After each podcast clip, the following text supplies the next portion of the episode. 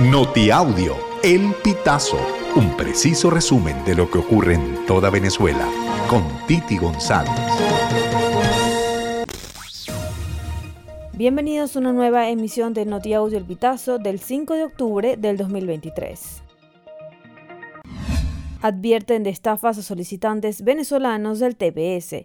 Escuchemos declaraciones del abogado migratorio John Ramos en entrevista para Voz de América. Se ha conocido de casos en el pasado donde las personas dicen que tienen contactos con el servicio de inmigración y si le pagan cierta cantidad de dinero, pueden conseguir de que el proceso se agilice y esto es completamente mentira. Personas que dicen que pueden tramitarlo eh, por un bajo costo y hemos visto donde la persona ha, sido denegada su aplicación de TPS por no haberse eh, consultado con la persona correcta.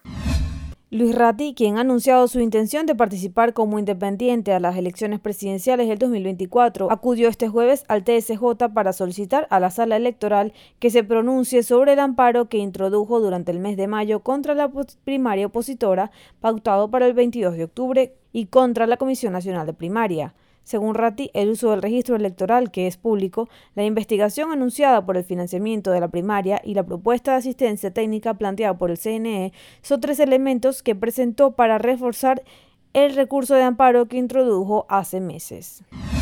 La gobernadora de Nueva York, Kathy Scholl, y el alcalde de la ciudad, Eric Adams, anunciaron este miércoles 3 de octubre una asignación de 38 millones de dólares de fondos estatales para servicios legales para los inmigrantes recién llegados en busca de asilo en Estados Unidos. Los fondos son parte de un compromiso de Estados Unidos de 50 millones de dólares para la asistencia social y servicios legales.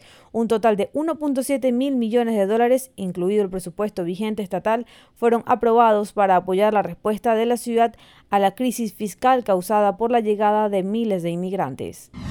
Los sindicatos del sector educativo en Barinas acordaron recibir a los alumnos e impartir clases en las escuelas dos días a la semana, lunes y miércoles. El resto de los días, los maestros deberán participar en las acciones sindicales que diseñen los líderes de la coalición. La información fue dada al pitazo por Xiomara Murillo, presidenta en Barinas del Sindicato Venezolano de Maestros. Vamos a las aulas, pero sin dejar la calle. Según Morillo, el acuerdo fue suscrito en la Asamblea General realizada el miércoles 4 de octubre en la Casa Sindical, en donde participaron representantes gremiales y un grueso de números de maestros. Funcionarios de la Dirección de Contrainteligencia Militar continúan con el proceso de interrogatorios a uniformados de la Guardia Nacional que custodiaban las instalaciones de la cárcel de Tocorón durante las últimas semanas y que fueron detenidos por presuntamente colaborar con la fuga de los planes del penal. También se encuentran aprendidos el director de este recinto penitenciario ubicado en el estado Aragua, Rigoberto Jesús Fernández, y el subdirector Ezequiel Pérez. Estos dos funcionarios son investigados por la Fiscalía número 21 del Ministerio Por delitos de corrupción.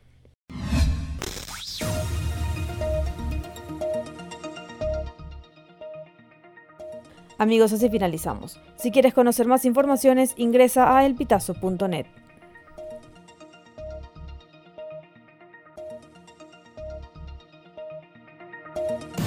Estas informaciones puedes ampliarlas en nuestra página web, elpitazo.net.